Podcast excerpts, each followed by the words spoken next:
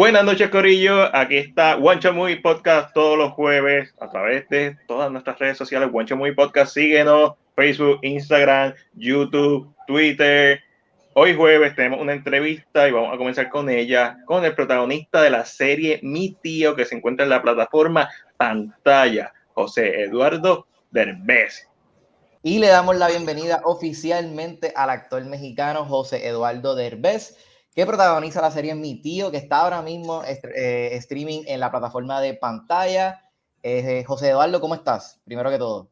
Muy bien, muchas gracias, muy contento de estar aquí en Puerto Rico y, feliz de estar estrenando esta, esta gran serie que ya esperábamos con muchas ganas que se estrenara y felices del resultado que está teniendo eh, con el público, con la gente. Es la serie de comedia más vista ahorita en pantalla, entonces contentos con esos resultados. Qué bueno, tuve la oportunidad de ver los primeros capítulos y tengo que decir que me encantó cómo empezó, me agarró desde esos primeros 10 minutos, me agarró, me encantó el humor, este, todo, y, tengo tantas preguntas y sé que hay muchos temas que se pueden hablar. Eh, te quería preguntar cómo fue esa primera dinámica, porque algo que me pareció bien interesante es la química que tenías con el, ¿verdad? Con, con tu sobrino, con Santiago Beltrán, este, y quería ver esa, esa dinámica con él, cómo fue. Híjole, fue, fue un proceso, no, no, fue, no fue tan fácil ni tan rápido. Eh, primero nos presentaron, bueno, fue un proceso de casting primero lento y largo con muchos, muchos niños, hasta que al final se quedó Santiago, que creo que fue la mejor opción y fue eh, una idea muy acertada. Y después de eso empezamos con lecturas, con un poquito como de ensayos en las lecturas y ahí lo empecé yo a conocer un poquito más. Eh, empezamos a jugar mucho para que se sintiera él un poquito más en confianza. empezamos a, conocernos, yo a, platicar con él de lo que le gustaba, de su escuela, de los juegos que le gustaban. Y, yo, a mí, yo también soy mucho, me encantan los juguetes, entonces hacíamos mucho. él me llevaba sus juguetes y yo le llevaba los míos. Entonces, eh, él me presumía los suyos, yo le presumía los míos y ayudó mucho que, que, eso, ayudó mucho que yo les enseñaba los legos que yo armaba o lo, que todo lo que yo jugaba en mi casa y él los suyos. Entonces se armó una, una amistad muy bonita entre él y yo, a pesar de la diferencia de edades, obviamente. Y, y ya eso ayudó a que cuando llegáramos a filmar fuera mucho más fácil, más, más sencillo, ya que el personaje, los personajes eh, tienen de repente textos un poquito fuertes o subidos de tono. Eh, y, es difícil hablarle así a un niño, ¿no? Eh, sobre todo cuando estaba el papá ahí presente, sí volteaba yo con el papá como de, híjole, este, lo que le voy a tener que decir a tu hijo, ¿no? al igual de con el hijo, hice una amistad muy padre con, con el papá. Súper cool, Alexandra. Viste al que, ahora, bueno, escuchándote hablar sobre cómo fue la dinámica trabajando con un niño, ¿le ofreciste algún tipo de consejo o habiendo tú, habiéndote desarrollado en una familia tan grande, prominente en el mundo del espectáculo, le, diste algún tipo de consejo, algo que lo ayudara? Eh, como tal, no. Eh, la verdad es un, es un niño bastante profesional bastante entregado, con una memoria impresionante. E, él llegaba, le daba dos ojeadas a las escenas y ya se las sabía, lo tenía muy bien estudiado todo. A diferencia de todos los demás adultos que estábamos ahí, que teníamos que rompernos leyendo una y otra vez y estudiando, la verdad lo hizo bastante bien, nos sorprendió a todos y creo que hizo un gran, gran trabajo. Eh, y en la serie se ve espectacular, Santiago. ¿Qué, cuando leíste el guion la primera vez, ¿qué fue lo más que te llamó la atención del personaje? Este, sé que pasaste por un sinnúmero de cosas bastante retantes para el personaje, entre eh, música, subirle peso, entre todas esas cosas, pero más en detalle cuando lo leíste esa primera vez, ya que cuando empieza la serie literalmente empieza en una escena bastante fuerte tocando el tema del suicidio y, el, y todas estas, todas estas mezclas de cosas. ¿Qué fue lo más retante que encontraste para ti en este personaje? Híjole, eh, fue, fue todo en general fue un reto. Em, desde que lo leí, me impactó lo, lo directa, fuerte, sincera, que era eh, el humor negro, lo agrio, lo, lo, de doble sentido, la relación de él con el niño. Después de eso fue el cambio físico, que era la barba gigante, que fue dejarme la barba durante mucho, mucho tiempo, el pelo también, subir de peso. Eh, todo. En, en, mi mente cambiaron muchas cosas y era un poquito complicado el llegar a mi casa y verme de ese tamaño, de ese tamaño la barba y de ese tamaño el pelo. Pero creo que valió la pena. Y eh, lo he dicho algunas veces que, que, gente que me veía fuera del trabajo me decía que si estaba yo en depresión o que si tenía yo algún problema, o, porque era, era complicado verme con ese look. Me imagino, porque aunque no estés como que clínicamente eh, deprimido, es para la mayor parte o para muchos personajes, eh, normalmente tú puedes, tienes la opción, la alternativa de dejar ese personaje en el set. Pero en este caso, tú tuviste que llevarte eso para tu casa hasta, hasta el final de la, de la ¿cómo, ¿Cómo manejas eso? O no sé, hacías algo como que para despejar la mente. Eh, mira, realmente filmaba yo todos los días, todo el día, desde tempranito hasta la noche. Yo cuando llegaba a mi casa, pues sí, era complicado verte en el espejo y verte así. Muy complicado, de verdad. Pero pues llegaba yo directo a dormir y de ahí me iba otra vez a filmar al día siguiente. Entonces, eso ayudó a que pues siempre estuve en el personaje, siempre estuvo ahí el personaje. Hasta el día que fue el último día de filmación, que le dije a, mi director, le dije, ya, ¿me puedo quitar esta cosa, por favor? Y el pelo y la barba. Y llegué con una máquina y vámonos, con todo. Libertad. y, de, y del personaje en sí, ¿te llevaste algo a tu vida en el carácter personal? O sea, eh, ¿te lleva algo que pueda, eh, pues, ¿verdad? Este, incluir en tu vida personal? ¿Aprendiste algo? Mm, así como que llevarme, no nada. Andy es un personaje un poquito difícil, complicado. Eh, no cualquier persona lo aguanta. Em, no, no, gracias a Dios nada. Andy se quedó donde se tenía que quedar. De todos tus hermanos, o, o ¿quién, ¿quién sería o es el más parecido a Andy?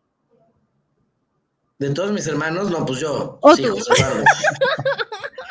eh, en cuestión de que, pues, pues fumo, tomo, eh, y tengo un humor negro, de repente muy, muy negro. Oh, acabo de darme cuenta que yo soy Andy. oh, oh. Es bueno, si no, tiene, sus momentos de buenos de ser Andy. eres tú.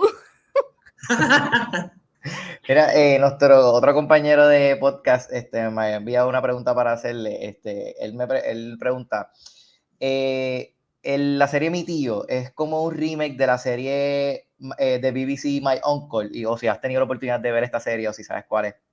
Sí, claro, es la serie de Mi Tío, la original es de la BBC de Londres, Uncle. Ah, pues me ok, super cool. ya tenías entonces de dónde inspirarte.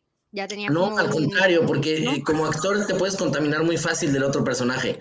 Entonces, lo ideal no era hacer ni una imitación, ni, sino hacer nuestra propia versión mexicana de, de Uncle, de mi tío. Entonces, eh, nada más vi una sola escena de la original y ya lo demás lo, lo fui creando junto con mi director.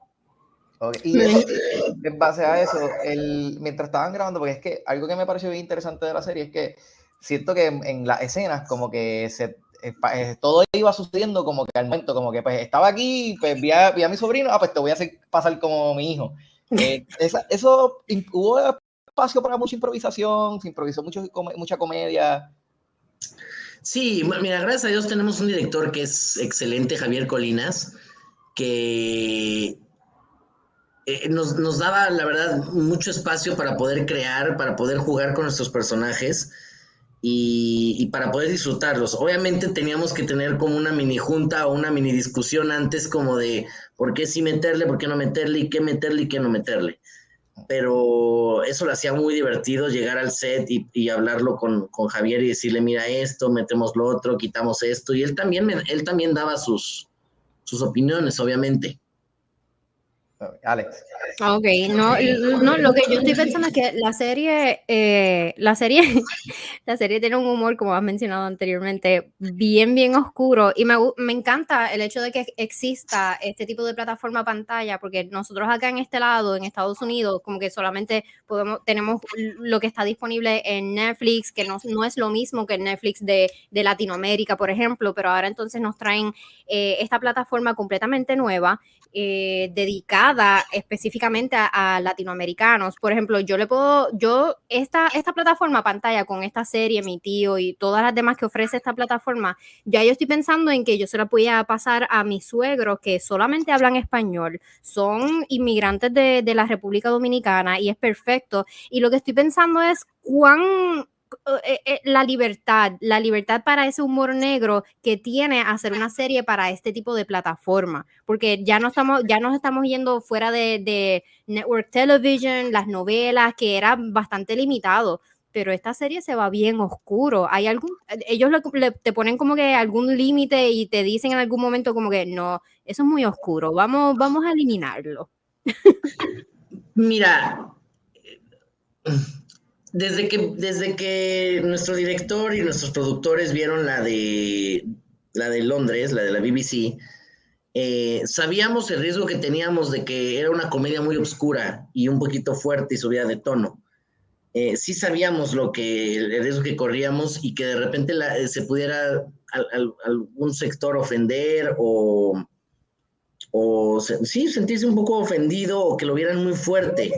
Pero creo que estamos ya en un momento de que estamos avanzando, ¿no? A, otro tipo de comedia, a que, mm, eh, pues, hay muchas opciones. Si no te, o sea, si no te gusta, puedes cambiarle. Si no te gusta, puedes quitarle y poner otra cosa, poner este, algo más rosa, digamos, ¿no?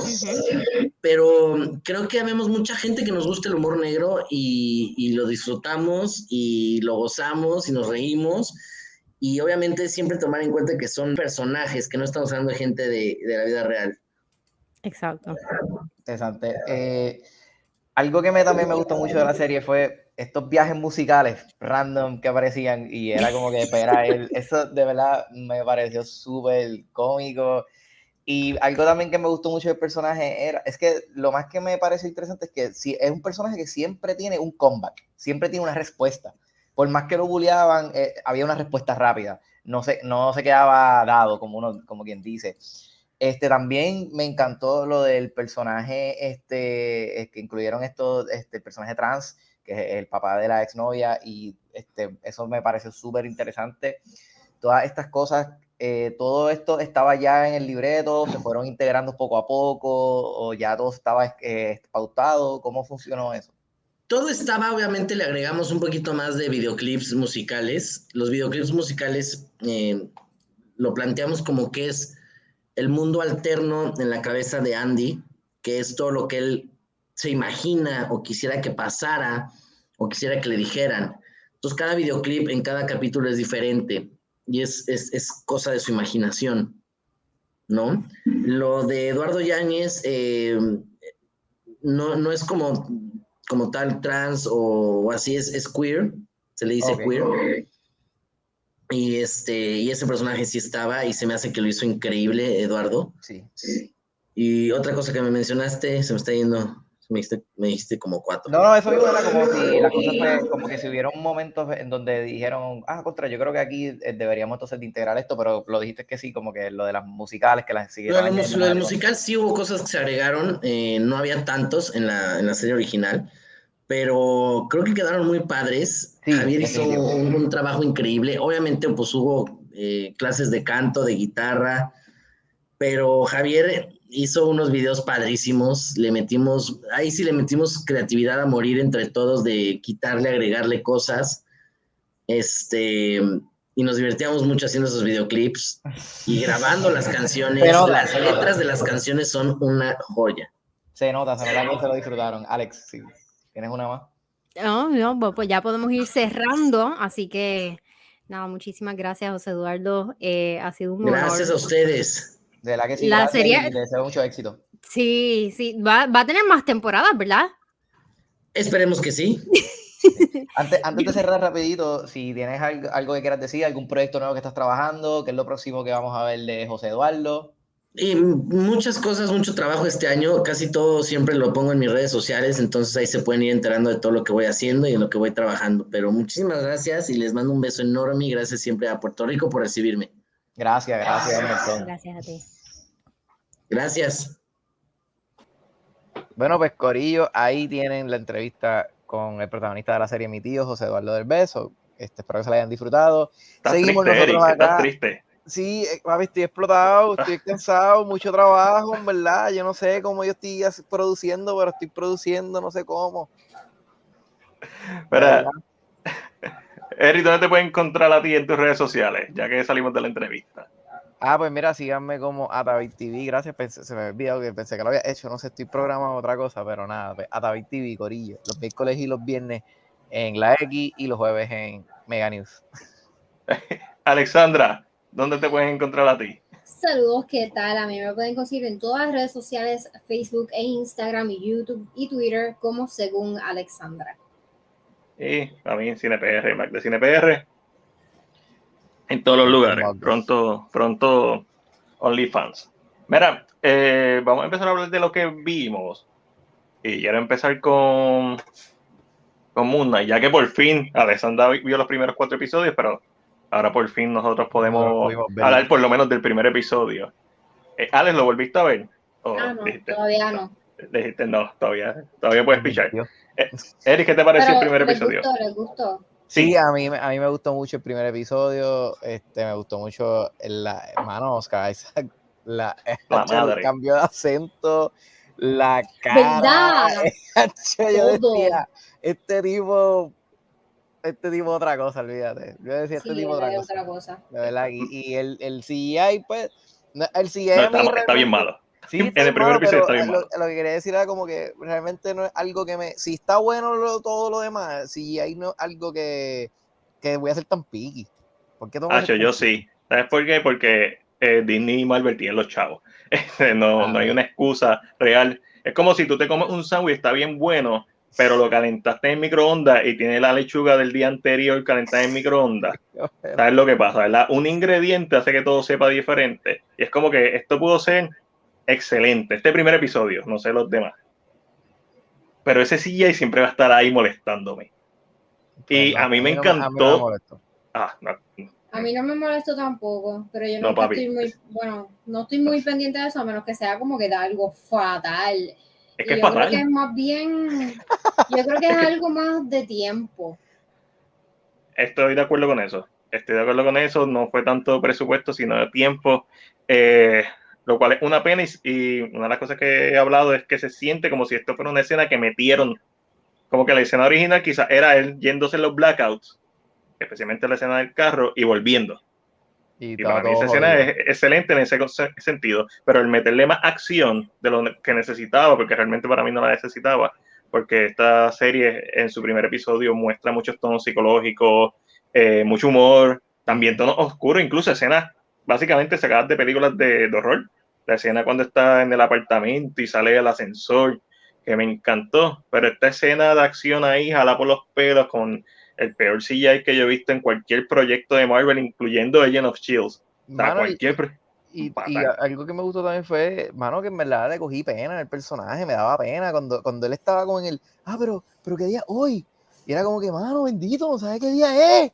Cuando él estaba eh, comiendo steaks, que la Sí. cámara se queda en la cara de él y tú ves todas estas capas de emociones que él está sintiendo desde, desde maldiciéndose a sí mismo, sin Ujú. decirlo, hasta como que por mí, hasta la cagué. Ah, no, es que Oscar Isaac, Oscar Sí, Isaac es otra cosa. Lo, lo hizo, era, es- hay break, está, está durísimo. Está- está- es un buen episodio. curioso, estoy bien curioso de que, El loco de ver el segundo episodio. exactamente. So, ya nos pusimos el día. Alex, ¿qué tuviste esta semana? Eh, que yo vi, yo te lo envié. Ah, Chat. Pero di, No, está bien. I got you, I got you. Recordatorio, fan ponchao. Eso mismo vi, vi Moonshot, una película bien boba. Ah, Se veía ¿De qué trata? por el trailer.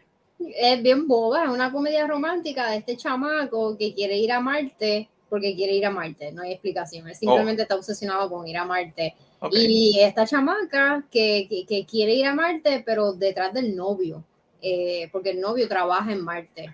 Ok, super boba. Ok. Sí, es, bo- es bien bobita, la comedia es, bien- es tan boba que me dio mucha risa y la encontré Ok. tierna, ¿sabes? Y, y so, yo creo que, yo entiendo que mucha gente, muchas niñas, muchas mujeres les va a gustar esta película. I mean, no la pasé mal. Ok, No. perfecto. No la pasé mal. Eh, ya, no, ya no es mi tipo de comedia romántica. O sea, yo, yo, para mí ya yo como que ah, quiero algo. Transicionaste. Ah, sí, ya transicioné, como que anhelo algo más maduro, o sea, como que adultos de 30 plus años buscando amor y las- esas dificultades de balance de vida y amor y qué sé yo, bla, bla, bla, y dinero. Eh, eso es lo que me interesa a mí, en vez de ver como que high school, college o whatever. High School Drama. Twilight. Ajá, sí, Este. como que decisiones estúpidas, eso ya como que no me interesa, no me motiva mucho. Ok. Y cuando son jóvenes, pues, sabes que la, la motivación de ellos es, es este, pues, Testosterona. Este. Pelo de concha y, y verga. Este. También viste. Que vi, ah, empecé a ver The Bubble, pero no pude. Ya lo, pero es que, mano, vi el trailer y se veía. Yo me morí de la risa con el trailer. El trailer es tan estúpido que yo me morí de la risa. Y Judd Apatow, que es el director, Ajá. a mí me gustan mucho las películas de él. Son como que bien comedias existenciales, en Ujú. ocasiones secas y oscuras. Eh, eso, eso a mí me gusta, me tripea, pero la película es muy larga, es muy larga. La- las mejores partes de la película están todas en el trailer. Y como que Ah. no pude, y la quité y puse la otra. La otra. ¿Cuál fue la? ¿Pudiste La de? Moonshot. La de Sí, Moonshot. sí. ¿Y qué tal yo he hecho está? eso, Yo he hecho eso. Tú has El- hecho eso. Sí, Eso es este. Rothaniel, el, el... Mano, esto es un stand-up que está en HBO Max y está de lo más interesante. Este tipo yo no lo conocía mucho, pero vi que lo, lo habían anunciado para Saturday Night Live este sábado Oh. pasado. Y, y vi que tenía ese último especial que salió este viernes eh, en HBO Max. Y yo dije, pues déjame darle la oportunidad a ver. Y es tan emotivo. Es un stand-up súper, súper emotivo. Es un stand-up en donde él habla de su familia, de, de todos los secretos de su familia. Y más allá, él sal, él este, pues confiesa que él es gay. Él sale Oh. como gay. Ah, pues aquí él sale de- como que. Sale de closet, sí, sale de closet y se anuncia como una persona gay a sus treinta y pico de años. Este, que mucha gente se quedó como que, ¡ah! este, no se lo esperaba, no se lo esperaban. Eso sí fue un... Fue, sí, fue, fue un shock, salió en las noticias y todo eso, y pues me interesó, me intrigó y, y decidí verlo, y me gustó mucho. O sea, no es como que un, un stand-up de que, ja, ja, ja, ja, brutal. Sí, sí, Es sí. un de la rutina del chiste. Ok. Ah, Es emotivo. Este, Los stand-up anteriores de él, que sí están en HBO Max también, eh, esos sí son como que más jajaja y son situacionales. Risa porque tú, tú defines los estando entre, ah, este es estando de jajaja, este no es tan jajaja. No, este, Así los este- categorizo, bien profesionalmente. este, este te va a llegar un poquito más allá. Sí, sí, Eh, llega un poco más allá. Picando adelante, que la vimos hoy. ¿La vieron Bueno, ustedes? la Yo, mira, vimos- estaba trabajando ya. Estamos grabando esto martes, estamos en el pasado, pero ya mismo vamos a estar en el presente con ustedes live. Pero sí, Sí. picando adelante. ¿Vieron picando adelante? ¿Qué tal está picando adelante? Porque Así tengo. la disfruto. Ale- No, no, no, no. Alessandra, que estamos todavía con Alessandra. Y Tiene Alessandra tiene. tremenda producción. Eh, los shots están este, flawless. Eh, la colorización también. Sí, Quiero buscar Eh. quién hizo la cinematografía. Lo vi al principio el nombre y no me, no me acuerdo el nombre. Pero Eh, esa es buena en IMDb, debe estar. Estoy en Este, pero sí, sí, la cinematografía está excelente, on top. Pero mi único problema, mi único problema es que había muchos eh, eh, momentos de silencio en cuestión de música. La música no apoyaba la comedia. Muchas veces Mm. para tú identificar una situación, porque esta película como que raya en muchas ocasiones entre el drama y la comedia. Y lo único que define ese momento es la música que tú le pones de fondo. Y esta película no lo tenía. Eso yo me encontré en muchas escenas como que ¿me debo reír o esto es algo dramático? Porque no, yo estaba genuinamente confundida. Estaba confundida a veces y como que llegó el momento y que, como que puñeta, no sé si esto es un drama o esto es una comedia, no sé. So, pues, yo creo que, que para mí hubiese hecho mejor como drama, El, el con cinematógrafo elementos San- de comedia. ok, el cinematógrafo de Santiago Bennett Murray, eh, mejor conocido por eh, hacer la cinematografía de Yonaguni. Yonaguni, de Bad Bunny. Yonaguni de Bad Bunny. En Ese video quedó- está bien hecho. Ese video está bien hecho. So, hay un, hay un, la, la película no se define. Estoy de Oye, estoy de acuerdo con Ale. Yo, lo que pasa es que yo, desde que empezó en verdad, yo estaba troleándola. O sea, yo estaba todo el tiempo riéndome. Si yo me ¿Tú te estás riendo con la película o de la película? No, yo me estaba riendo porque me estaba sintiendo identificado con lo que veía. ¿me entiendes? Porque Ok. yo decía, ah, yo he visto eso. Como que yo he vivido esa mierda. Como que sí, yo he visto personas así, he visto personas que dicen esta mierda. Y por eso, oye, y, y te digo, re- re- el, el personaje que hace René Moncloa me acordó mucho a mi papá. Y en, en ciertas ocasiones realmente me acordó mucho, mucho, mucho a mi papá cuando yo era chamaquito. Con esa cuestión del manejo del dinero. Hace de la que me, me dio un flashback. cabrón identificó? Eso. Sí, y por eso estuve todo el tiempo riéndome, pero era porque me estaba riendo, acordándome de mis propias experiencias o de situaciones que he vivido o he visto en otras familias, porque no, yo no estoy diciendo que esta película a mi familia es como esta familia, ¿me entiendes? Pero he, vi- he vivido con otras familias o he compartido que sí he visto esto representado, pero a la máxima expresión, ¿sabes? Y me, me gustó mucho eso, pero como siempre me mantuve en ese flow, pues, pero sí puedo entender lo de que dice de la música, porque sí había un montón de momentos en silencio.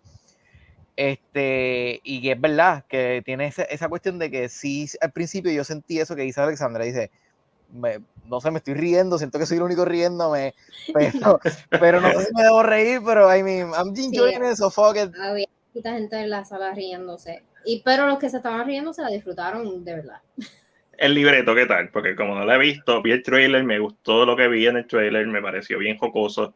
eh, pero el libreto, que siempre es el punto débil en las producciones de aquí de Puerto Rico, ¿qué tal está este libreto? Esta es la primera película de, tea- de teatro breve, por si acaso. A mí me gustó el libreto. Me gustó. Ok. Tiene, tiene tal vez alguna que otra historia que está como que de más. Como que se, como si fuera para televisión. ¿Sabes que En televisión siempre hay como más de tres o más situaciones este, laterales.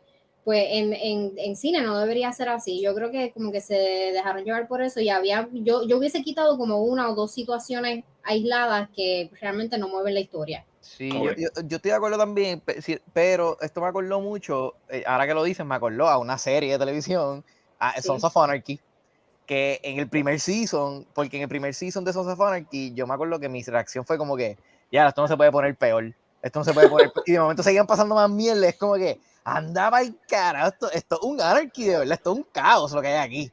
Y como que pues me acordó a eso, como que esa- ese flujo de como que sí, ah, está bien, ok, no se puede La poner gente peor. de Picando Adelante escuchen a Tabay TV, el cut es, esta película me recordó a Son Anarchy. Esa, esa es la que hay. Pero oye, no, oye, en general, en general, yo considero que está, es- está bien hecha, tú sabes, esto está bien hecho. O sea, la- me gustó mucho las tomas, siento que la dirección, tú puedes pensar que va por una dirección al principio y eso switchea completamente. Es nice, eso es nice. O sea, eso sí, Eso, sí, eso me motiva a verla. eso sí, eso- pienso que hubo como un medio build-up y, o sea, hay gente que yo sé que no, va- no le va a gustar el final, pero a mí me trivió con cojones, a mí me lo vaciló, me lo vaciló, en verdad, me lo vaciló. Y una última, Alex. ¿Qué? Ah, The Secrets of Dumbledore. Yeah. Sí, La podemos vimos. hablar de esa. La vimos, las eh, tres. esto sale el jueves. No podemos todavía. Sí, o sea, podemos, decía el embargo. No sale este jueves, sale la semana que viene. No, no, el, eh, no. el podcast sale el jueves.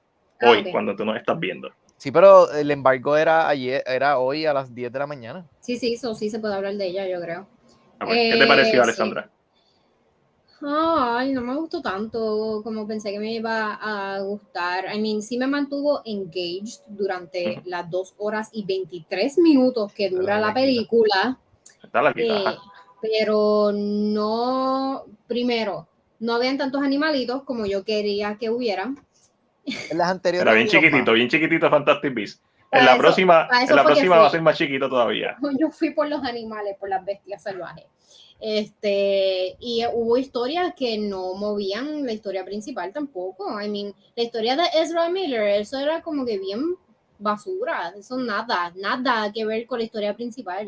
Tú dices como Pero, que la cuestión de él per se, de lo que él, sen- él se sentía. O sea, como. No, lo que pasa es que esa historia, como la viene arrastrando desde la primera película, Sí, eh, se sintió a sí mismo arrastrado, como que, ay, Ujú. tenemos que terminar esta Tenemos historia, que- tenemos que cerrar ese vínculo. Es como que Ah, ok. fue- se, se Yo- sintió como que bien put together. Como que, Ujú. ah, tenemos que cerrar aquella historia que dejamos allá, aquella historia que dejamos Ujú. allá, y eso lo odié. lo que pasa con estas películas que yo creo que no han sido tan exitosas como Warner Bros. esperaba que fueran. Y originalmente, pues la primera lo fue porque fue la nueva, algo nuevo otra vez en el mundo de Harry Potter, pero una precuela, y los animalitos, muchos animalitos. Este, y de momento sale de Crimes of Grindelwald y no es tan buena. Y no, si mal no recuerdo, no hizo tanto dinero como esperaban. Y con todo el revolú de Johnny Depp y whatever, y el mierdero que tiene Warner Bros. en su casa, pues ellos originalmente anunciaron que iban a hacer cinco películas y esta se siente como si esta podría ser el final. Bueno, que yo te dije cómo salimos. Ajá.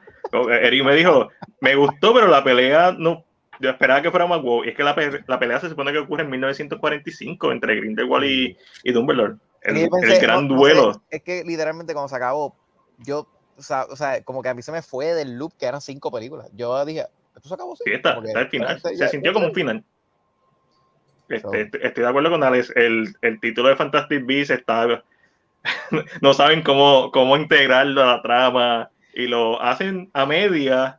Porque sí, hay un animalito y obviamente seguimos viendo los animalitos de Newt Scamander, los que el Boutricle y el, el, el pato que se roba a los, los chavos. Este, pero ya se- Ay, no sentí que hubo como que un personaje principal. No sentí ni que Dumbledore era el, princi- el Eso- eso- principal. Jacob para mí fue el personaje principal. Sí, Sí, estoy, estoy sí. totalmente de acuerdo con eso. Sí, yo me mí sentí como Jacob- que, espérate, ¿de quién es esa, esta historia? No entiendo. Para mí Jacob, el Mogul, es, el personaje más interesante a lo ¿Y largo de la trilogía. Dumbledore en el título? Me eso me molesta un poco, fíjate. Dumbledore porque- es apellido, recuerda. Sí, yo, exacto, es verdad. Pero me mo- Pero sí, pero la gente no lo asocia a eso, la gente asocia, la gente dice Dumbledore, la gente piensa en. No, pero en este caso, sin dar spoiler, hay más de un Dumbledore en esta historia. So, Sí, sí, sí. Pero no sé, yo pensé lo mismo, o sea, eh, como que cuando él empezó a salir, pues yo dije, a ver, yo me imagino que esto es lo que seguiremos viendo. Como que. Sí, se supone que esto es lo que seguiremos transcurso De, de él, el desarrollo de él. Yo, yo, yo estaba pensando, ya, lo, me, imagino una me imagino que mi reacción al final va a ser lo mejor que hemos visto de Albus Dumbledore en este mundo mágico. Sigo pensando que lo mejor que hemos visto es cuando pelea con Voldemort y salen los dragones y la mierda y toda esa parte. en Order of the. Phoenix. Sí. Esa pelea está buena, pero a mí me gustaron mucho las peleas de esta de Dumbledore en esta película.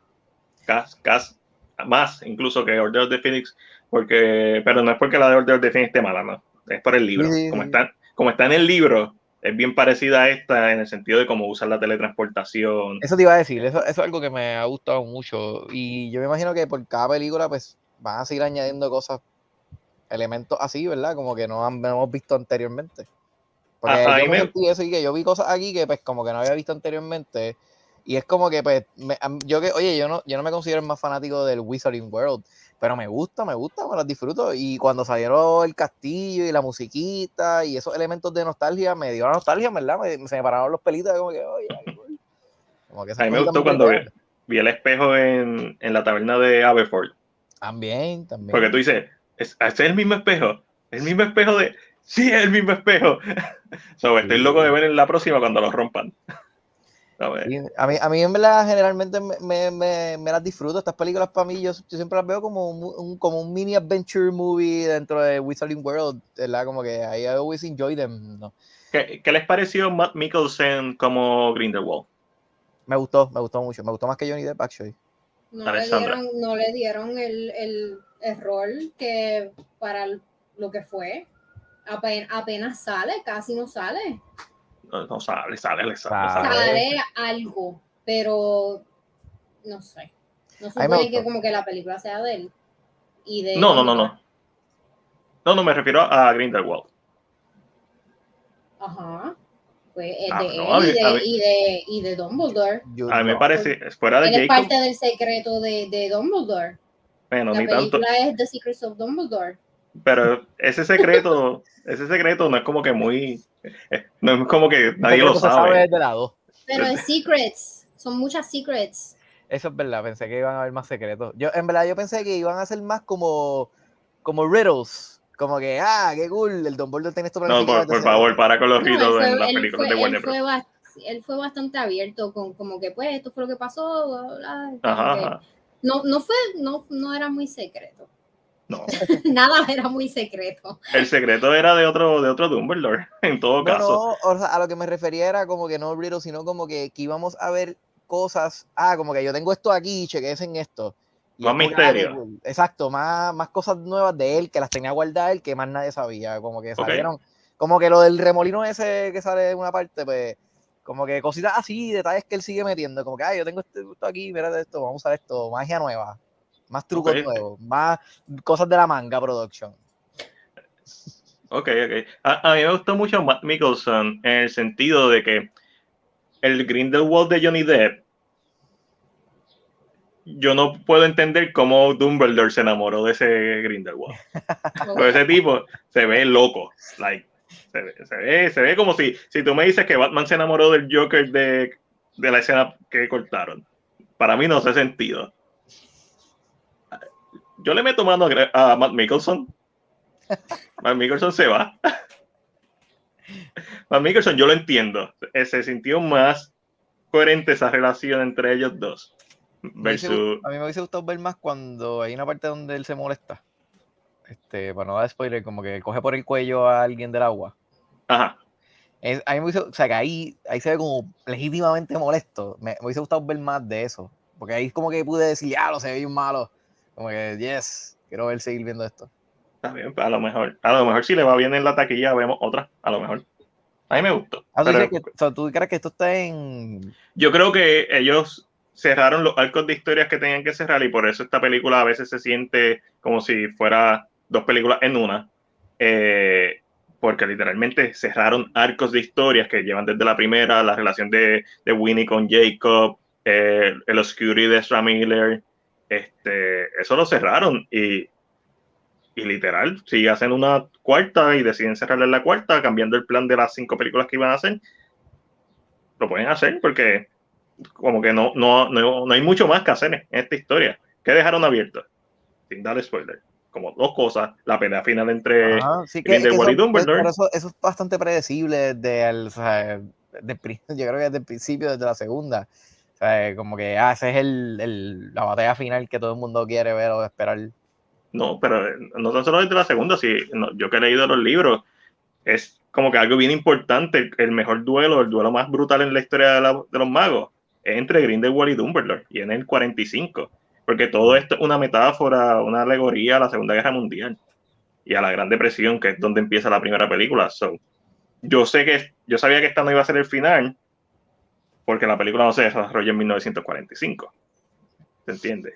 Este, Yo pero pensé, sí, pensé también lo que Alex dice lo de las bestias y pensé, cuando estaba viendo la película, fue un pensamiento que me pasó que dije, creo que hay gente que se va a molestar y que no están saliendo muchos monstruitos.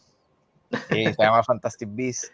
Pero a mí, a mí realmente, pues, o sea, Pero, mira, no es chiste lo que les digo. Mira el marketing de la película. Este Sí, es sí. el título de la película. Mira dónde está Fantastic Beasts bien chiquitito. Es más chiquitito hasta que los D y Off. Es más chiquito que el de Return to the Magic. The Return to Magic, sí, bien brutal. Es como que. Quítale el título. Quítale el título ya. No, no, no lo aguanta. La- eh, so. Pues, Erickson, además de Fantastic Beasts, ¿qué viste? Vi Batman and Robin. Ah, Y. Vi- vi- vi- Batman. ¿De qué quieres hablar primero, Eric? Vi Batman and Robin porque dije, deja ver, si- quiero, quiero confirmar que si esta película sale hoy en día sería un masterpiece, ya que todo el mundo está tan esto con Batman. Y la vi y. Oh. Jesus Christ. Jesus Christ. Chill out. Welcome to cool- the Ice Age. Lo más cool que tiene esta película en verdad son los quotes de Arnold Schwarzenegger.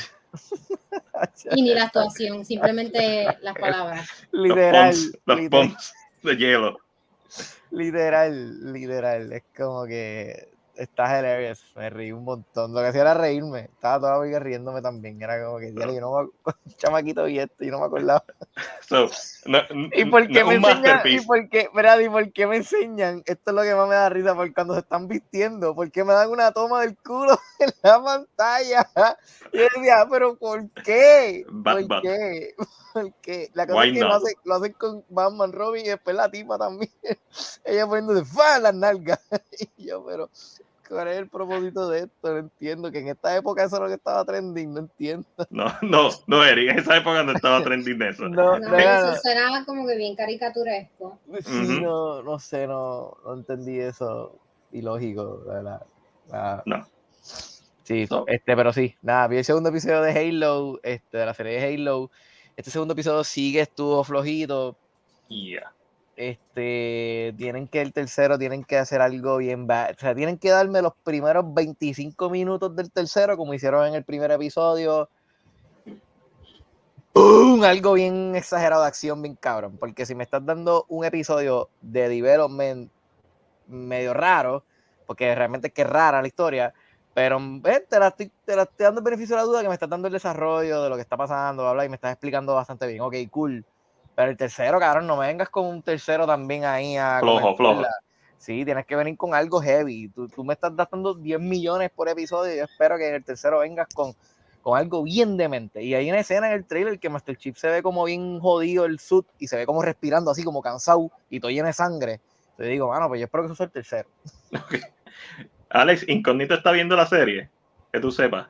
Yo creo que sí, pero no hemos tenido tiempo para ver el, el otro episodio, yo creo. Ok. O sea, yo escucharlo y él verlo. Yo lo Exacto, escucho como exacto. si fueran podcast.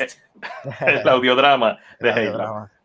Eh, y, y, y- y yo, estoy, yo estoy como que en el Exacto. baño explotándome los barritos y, él- de repente escucho algo y yo, ¿qué, qué fue lo que pasó? Ah, ok, está bien, y continúo. Sí, y terminé pues, viendo Die Hard with Vengeance. Este. ¿Verdad? Esta película sigue siendo mi favorita de Die Hard. este, Me, me- de verdad que Samuel Jackson me daba tanta risa, me, me da tanta risa en esta película. ¿Cuál es Eh, esta? Esta es la La tercera. tercera, la tercera. La tercera. Hay una parte, hay una parte que me da tanta risa que, que cuando está en el taxi que, que, que, que, eh, Bruce Willis le dice a, a- a Samuel, a Samuel Jackson, ah, I- shut up, como I know what I'm doing. Y Samuel Jackson le contesta, not even God knows what you're doing, man. Siempre me da una risa tan cabrona esa escena. Cabrón, ni Dios sabe lo que tú estás haciendo. La cosa es que yo la estoy mirando con, con señora David y le digo, ah, te voy a decir esa mierda cuando estemos. Decirle, "Ah, ni Dios sabe lo que tú estás haciendo ahora mismo. ¿Verdad? Ese juego está genial. La pega está está súper cool. Antes de que, de que la 4 me metieran un jet de la Fuerza Aérea ahí.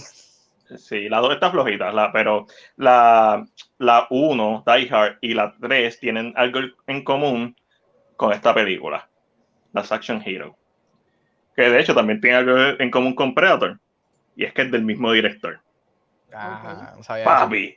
Yo estaba, estaba viendo las Action Hero y obviamente la Action Hero es una, es una sátira a todas estas películas de acción de los 80, también una Ujú. sátira a, a Hollywood en general, especialmente este. Y yo como que cuando tú haces una sátira tiene que ser alguien que sepa lo que está haciendo. Y cuando busqué la, tú sabes, la filmografía de- del director, de John McTiernan, como que, ¿qué ha hecho este tipo en acción? Die Hard. Yo, ¡ah! Predator. ¡Ah! Die Hard with a Vengeance. De, eh, de, Down, de Down Red October. O sea, el tipo era una bestia. Y la Action Hero, que fue un fracaso en la taquilla y en la crítica. De verdad, no sabía que la Sí, yo tampoco. yo como- me sentí ofendido. y Sí, porque a mí me gustó, yo la vi, ya, tenía, gustó. ya tenía en VHS. Por eso, este, eso está bien buena. Está, estaba en Netflix. Está en Netflix, estaba en Netflix. ¿Tuviste la película? Sí. Alex? Sí. Y sale el malo, es el de, el de Game of Thrones. Lannister. Es como Sí. que Yo como que, ¿de quién es este? ¿Quién es este? Yo lo he visto, yo lo he visto este pelirrojo. Claro, no, no era pelirrojo ya cuando estaba en Game of Thrones. Mano, es hilarious la película, I love it. Este también vi, a ver, ¿qué más vi? Vi Ninja Scroll, que nunca lo había visto, que también es del 93. Esto es un anime no apto para niños. Este está, Ah, de está way, bien duro. ahora que dice eso, no, esto para niños picando adelante, no es para niños. ah, Ok, bueno saberlo.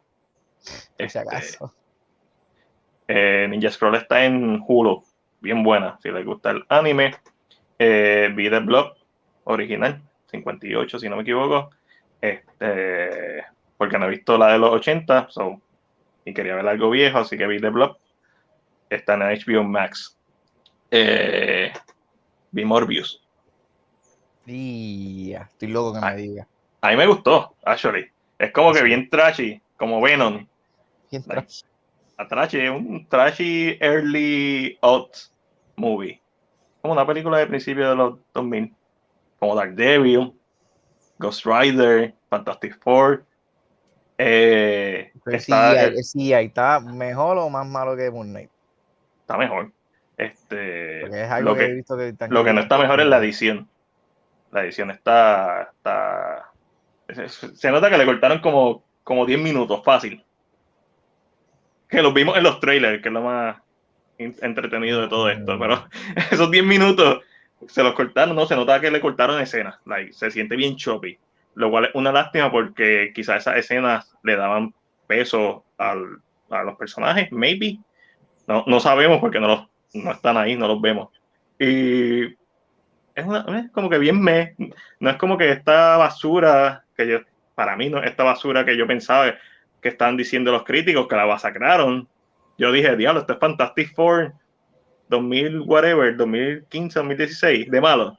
No, es, es- a mí me gustó más que Venom Let There Be Carnage. Pero no me gustó más que Venom. Pero me gustó más que Bloods, Bloodshot, la de Vin Diesel. Ya, ya, lo ocho está mala, mala. Sí, fue por eso. Está por encima de esa. Eh, me gustó más que Black Widow. Lo cual no es difícil. Vamos a ser honestos. Más que Black Widow. Tengo, Sí. Quiero verla. Este, siento que se me están acumulando las películas que no hemos visto. Porque Ay, este, tengo que ver Morbius y tengo que ver este. So- bueno, Sonic cuando salga esta Sonic, tenemos que ver Sonic cuando salga. Este, so, vean, vean, no sé si, si vieron Venom, vean Morbius, I guess. No la voy a ver. la- lo que pasa es que. Lo que pasa es que necesito un respiro de la vida. Vamos la, la vida, La vida sigue. la vida sigue. Eh, ¿Qué más vi? Vi tres cosas más. Rápido. Vi Puparia otra vez, que es el cortometraje anime de tres minutos que he hablado anteriormente. Lo volví a ver porque estaba haciendo un análisis que voy a tirar eh, en YouTube. Vi Hellbender and Shudder, que es una película sobre. ¿Sobre qué?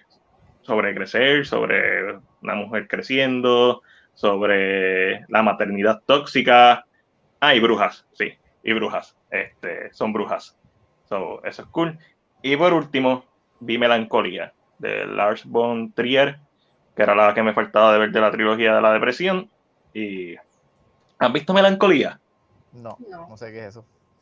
Eh, es la segunda película de la trilogía de la depresión. Va a terminar deprimido cuando la veas, pero es bien interesante porque trata sobre esta novia en el día de su boda eh, que no es feliz. No Se está llama feliz. Psycho que no feliz. No, no, no, no es psycho, es, es toda esta alegoría a la depresión. Y esa es la primera, y esa es la primera mitad. Realmente Melancolía trata sobre, una película sobre la destrucción del mundo. Ok. Es un planeta que se llama ¿Está en Melancolía. una plataforma? Sí, ¿Dónde está en Hulu. Hasta, no sé si todavía está, pero estaba este fin de semana en Hulu y estaba en las que se iban a ir. Este, veanla, está, está, está lenta la primera hora, pero la segunda hora yo no podía parar de verla. Esta eran como las 2 de la mañana y el otro día trabajaba. Eso fue el domingo que la vi, fue como que, ah, la tengo que parar, pero seguían pasando cosas interesantes, especialmente en la segunda mitad. Y es como que, porque la película lo que hace es que te, te tienes que chupar la primera hora de la boda y el desastre que es esa boda, las relaciones, la relación ah, disfuncional que ella tiene con todos sus familiares, este, y hasta con su no, esposo. Y, y algo cool es que Alexander Skarsgård hace de novio de ella, o esposo, y el mejor amigo de Alexander Skarsgård es el papá de Alexander Skarsgård. Es de la vida real, pero hace el mejor amigo, que es el- uno de los jefes de ella en, en la película. so, El de Thor. Ajá, sí, el de todo, el de- Thor. Es como que como que, ah, qué malo saber esta información porque la estoy viendo y están como que, ah, my best man no es tu papá en la vida real, no en la película.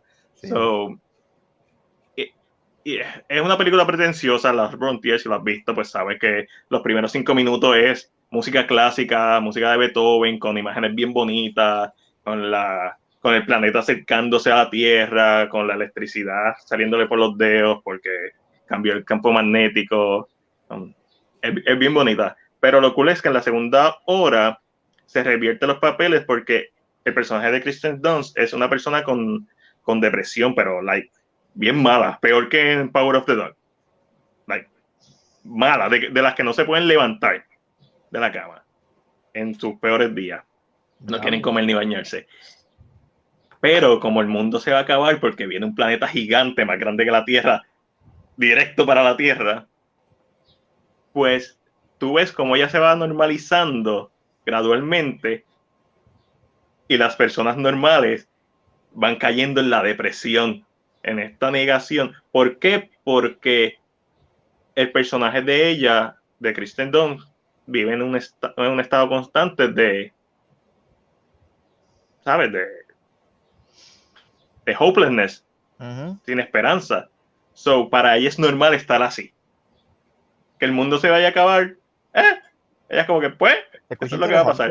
y, to- y todo el mundo, em, todo el mundo, gente bien segura, científico, tú ves cómo van transformándose y se van volviendo o van entendiendo lo que esta persona siente todos los días de su vida, en esos últimos días de, de la Tierra. So, una alegoría bien interesante y un, visualmente un peliculón y ah, uno que no pude parar de ver. So, eso fue lo que vi esta semana. Se escucha interesante. ¿Cómo es que se llama? Melancolía. Melancolía, me suena. Creo que yo, creo que yo me he hablado de esta película hace tiempo y Ah. me- Está, está bien buena. juro, voy a Está- buscarla para verla. Esta Anticristo. La más flojita para mí de la trilogía es Ninfomaníaca. Ah, pues yo vi Ninfomana, yo vi ni, ni la parte, actually las dos partes las vi, que no me acuerdo la parte 2, pero sí. Eh, Ninfomaníaca para mí, parte 1 y parte 2 son las más flojitas, especialmente parte 2. ¿Viste Pero Nymphomaniac, Alex? No. Estaba en Netflix, yo creo que las quitaron. probablemente. Mi favorita sigue siendo Anticristo. No tiene que ver nada con, con, con el diablo. Técnicamente. Aclara- aclaraciones. Irónicamente, no tienes nada. Irónicamente, sí. De la misma forma que melancolía no tiene que ver nada con, con, con el estado melancólico, fuera de la depresión, que es el tema de la película. Melancolía es literalmente un planeta gigante azul que viene a, a destruir la Tierra. Como que no le pudiste poner otro nombre. Me, me recordó mucho a Don't Look Up, pero. Artsy Farsi.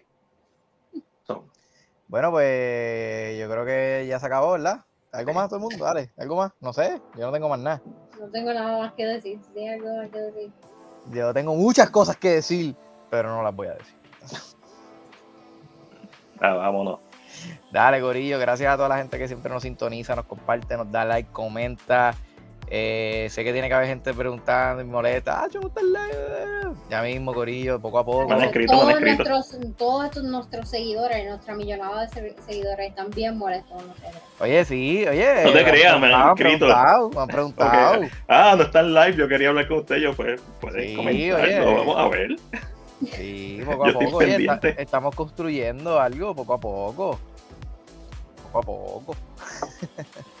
Pero nada, Corillo. so, gracias siempre a toda la gente que nos sigue y nos apoya. Eh, Saben que me puedes conseguir como Tavi TV en todas las redes y los miércoles y los viernes en la X. Alex. Ah, yo sí, Alexander, me consiguen en todas las redes sociales como según Alexandra. Mi nombre es Mike Díaz Rodríguez, me consiguen todas las redes sociales, plataformas y tus servicios porno favoritos como CinePR. Servicios porno favoritos. Bye. ¿Te imaginas? No.